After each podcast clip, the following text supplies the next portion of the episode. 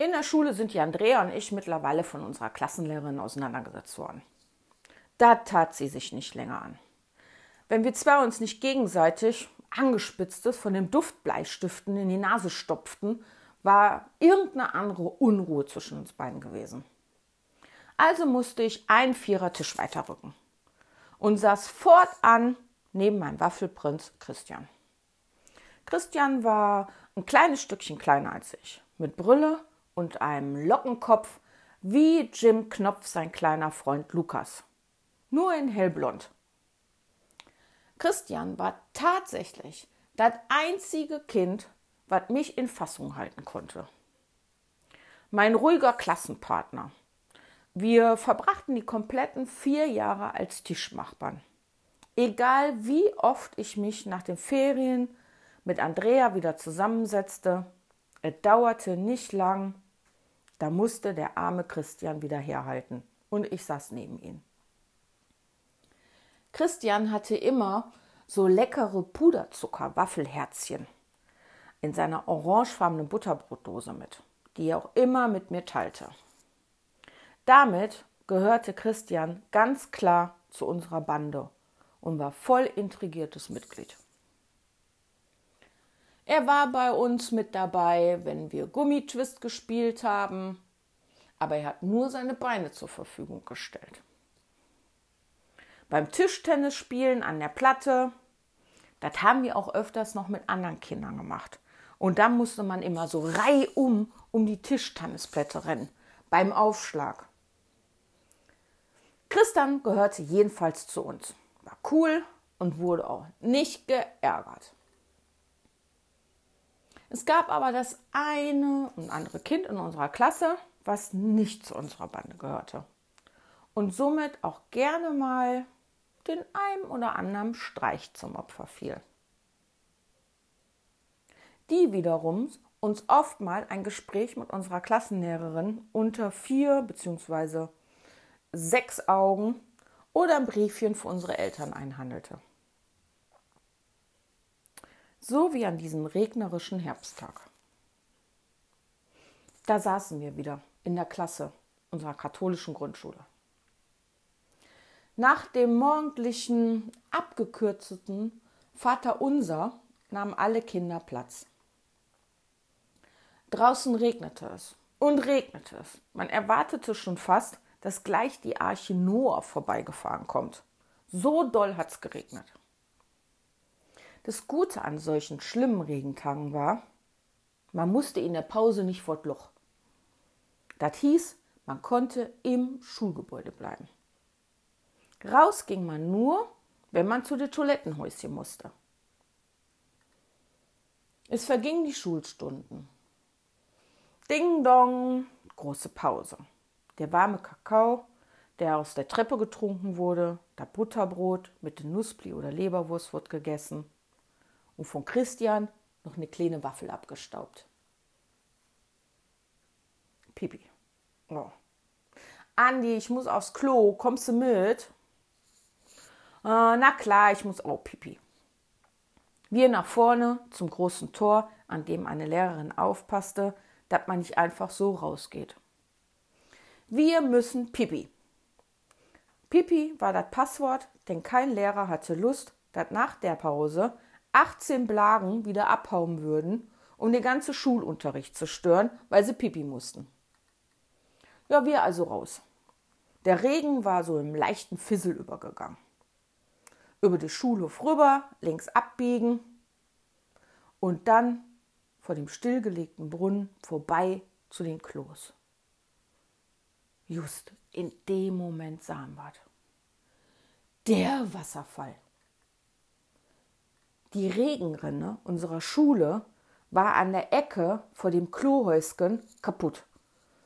Und der ganze Regen, der sich auf dem großen Dach der alten Schule so zusammengesammelt hatte, preschte in großen Fluten hinunter. Die Sache mit dem Pipi war in dem Moment komplett vergessen. Wasser. Ein Wasserfall. Was kann man damit tun? So ein Kapital, solch eine Vorlage, Das darf man doch nicht verschwenden. Da standen wir davor und überlegten, was man denn Nützliches damit anstellen konnte. Da kam schon aus Andrea ihrem Mund. Ey, komm, wir waschen der Sabine damit die Haare. Ja, wie sollen wir das denn machen? fragte ich. Ach, wir machen das einfach vor und dann macht die das nach. Sabine war ein etwas schüchterneres Kind. Heute betrachtet eher normal. Mit so einem riesen Lockenkopf und lange Haare. Die hatte mehr Locken als unser Chris.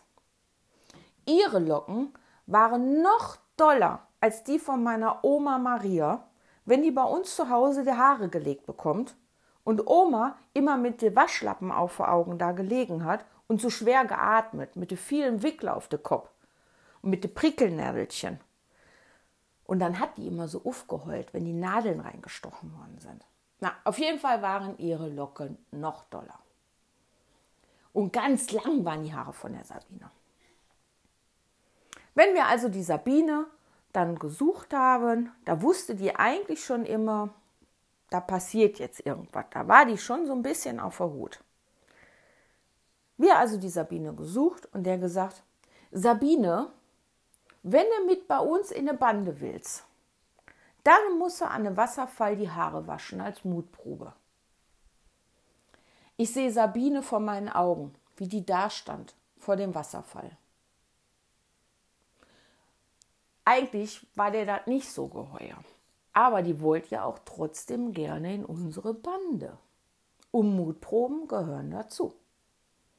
Wir also zum Klo und aus dem Seifenspender ordentlich die Schmierseife rausgeholt. Erst Andrea den Kopf unter den Wasserfall, Haare nass, Seife rein. Dann war ich dran. Kopf runter, Seife rein und dann kam die Sabine.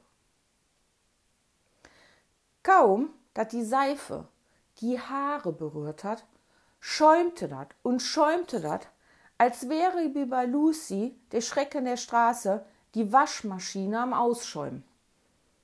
Sabine heulte und heulte. Und es kam, wie es kommen musste. Wir wurden erwischt. An ihrem Platz im Klassenzimmer plärrte die Sabine immer noch mit schäumendem Kopf und klitschnasse Klamotten vom Wasserfall. Sabine heulte einfach vor sich hin. Während Andi und ich nicht weniger nass als Sabine von unserer Klassenlehrerin im Klassenraum antreten mussten. Es gab einen mächtigen Anpfiff. Was wir uns denn dabei wieder gedacht haben. Unsere Eltern wurden angerufen und mussten uns abholen. Wieder mal. So saßen wir drei mit blau karierten Handtuch auf dem Kopf, klitschnasse Klamotten und plärrender Sabine im Büro unseres Hausmeisters. Die Tür ging auf, Andrea, ihre Mama, kam rein, schüttelte nur den Kopf und nahm Andrea ein Händchen mit. Dann wieder Tür auf und da stand er, mein Vater. Ich dachte nur, oh nee, oh nee, warum nicht Mama? Oh nee, jetzt gibt es Hausarrest. Mein Vater sagte kein Wort und guckte mich nur an. Kleinlaut kam ich angelaufen. Mit schäumenden, geduckten Playmobil-Kopf.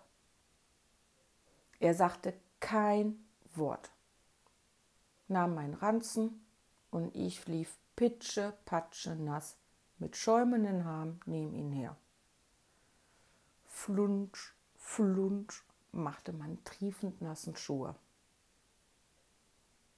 Ich sagte kein Wort und wartete auf das Donnerwetter.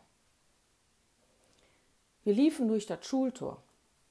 Papa sagte kein Wort. Wir liefen an der Nombricher Spieli vorbei. Mein Papa sagte kein Wort. Wir liefen an der Markt vorbei. Da blieb Papa stehen. Sag mal, was hast du dir denn dabei wieder gedacht, Bettina? Ähm, der Sabine die Haare unterm Wasserfall zu waschen. Die schäumt doch so schön mit ihren Locken. Ich dachte immer schön bei der Wahrheit bleibe. Mache nicht schlimmer, als es ist. Ich denke, das Bild seiner Tochter, so mit 1,30 Meter Größe, klittel, kletsche, nass, mit schäumenden Haar, die dann noch treu doof sagt, äh, Haare waschen, brachte das fast zum Überlaufen. In dem Moment war kein Halten mehr. Und mein Vater prustete los. Er beugte sich vor. Tränen liefen aus seinen Augen. Er lachte und lachte und lachte. Ich denke, dass es ein Moment war, in dem du merkst, dass dein Kind nach dir kommt und du nicht weißt, ob du stolz oder besorgt sein sollst. Ich bin eben mein Vaters Kind, ein richtiges Zimmermannsblach.